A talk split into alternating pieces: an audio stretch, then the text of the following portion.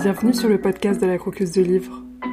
Je suis Éléonore et chaque semaine, je partage mes lectures dans ces mini-chroniques littéraires. Vous avez 5 minutes? C'est parti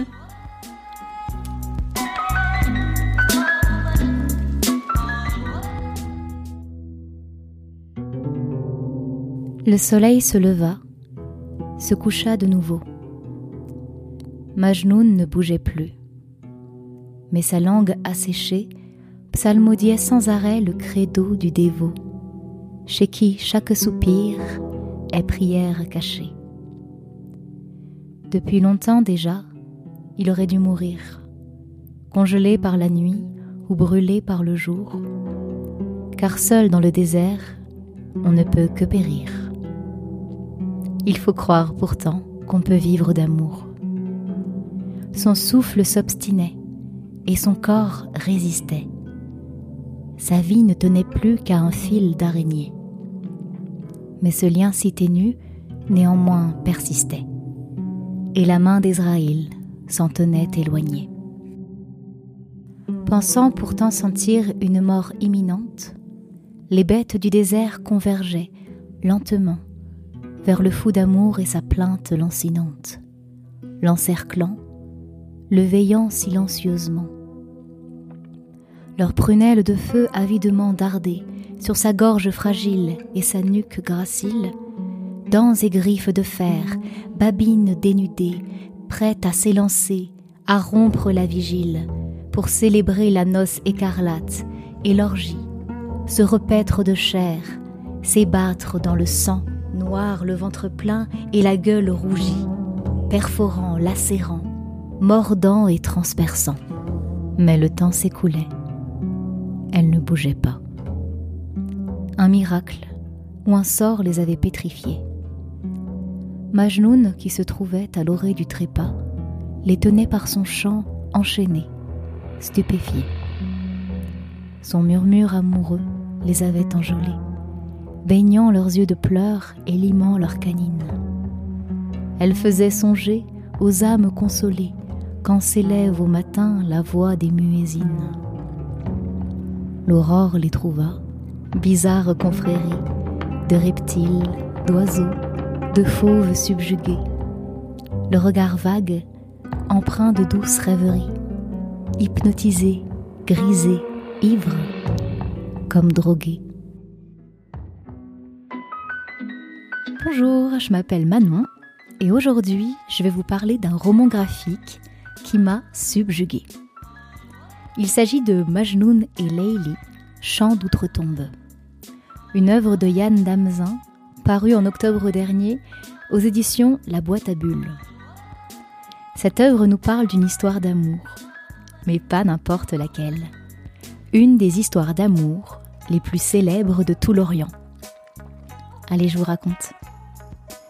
Au cœur du désert, parmi les Bédouins, la jeune Leili aime Caïs. Et le jeune Caïs aime Leili. Mais Caïs aime d'un amour qui le déborde, un amour qu'il chante nuit et jour, qui lui inspire d'innombrables poèmes. Un amour de fou. Si bien qu'au village, on le surnomme bientôt Majnoun, le fou de Leili. Les parents des jeunes gens jugent cette passion beaucoup trop déraisonnable et s'opposent à leur mariage. Et c'est le début de la tragédie. Majnoun devient alors non seulement fou d'amour, mais aussi de douleur. Et sa poésie le déborde d'autant plus, plus belle encore, charmant les humains comme les bêtes. Il s'exile dans le désert, et lorsqu'il apprend que Leili a été donnée en mariage à un autre, il en meurt. Mais Majnoun ne parvient pas à quitter celle qu'il aime. Prisonnier entre deux mondes, il exhorte Leili à le rejoindre pour toujours. Mais Leili a elle aussi son mot à dire. Vous l'aurez compris, c'est une histoire d'amour impossible à la Roméo et Juliette. C'est une histoire qui nous vient de loin.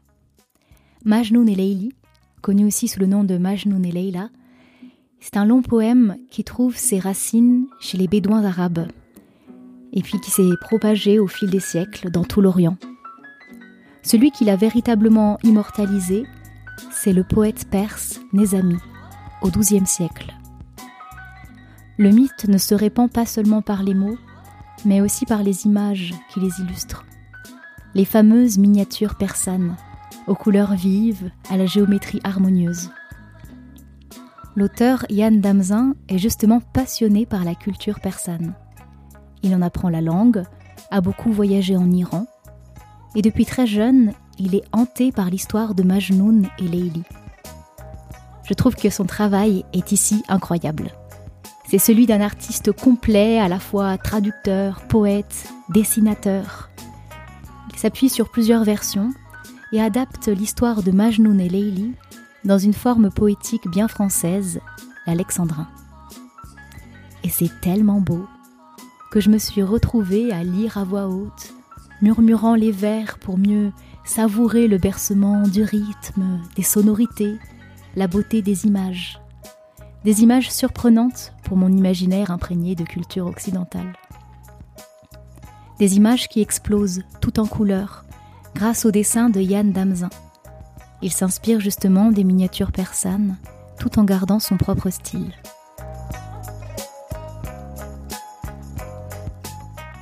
Si à ce stade, en m'écoutant, vous pensez que c'est une histoire d'amour un peu gnangnan, avec des images un peu lisses, eh bien détrompez-vous. C'est un récit puissant. La poésie et le dessin se déversent sur nous comme une végétation sauvage. Lorsque Majnoun meurt, les animaux qui mangent son corps absorbent sa poésie, et tous répandent son chant. Et lorsqu'il meurt à leur tour, le chant se transmet aux larves qui les dévorent, ce qui donne au fil des pages un chant d'amour et d'insectes qui vient grouiller en nous. Si à ce stade, en m'écoutant, vous vous dites Encore un récit où l'homme parle et la femme se tait, eh bien détrompez-vous. Leili n'est pas une muse muette, et Yann Damzin lui donne toute sa place, avec justesse. Dans le contre-champ final, c'est à elle que revient le mot de la fin. Je vous conseille ce roman graphique, autant pour découvrir une histoire culte de la culture arabo-persane, que pour vous éblouir de mots et d'images somptueuses. Tout est tellement dense que c'est une œuvre à lire, à relire et bien sûr à croquer. Merci Manon pour cette description très complète de Majun et Leili, Chant d'outre-tombe, un roman graphique de Yann Damzin. Si vous aussi vous avez envie d'être invité sur le podcast, n'hésitez pas à me contacter. Je suis joignable sur Instagram, at la croqueuse de livres podcast tout attaché ou par mail, la croqueuse de livres si tu as envie d'envoyer un message à Manon pour la féliciter pour cet épisode et pour cet exercice qui n'est pas très facile et cette super présentation, n'hésite pas à m'envoyer un mail ou de me contacter sur Instagram et je lui transmettrai avec plaisir. En tout cas, merci pour votre écoute et je vous dis à bientôt pour découvrir un nouveau livre à croquer ou à dévorer.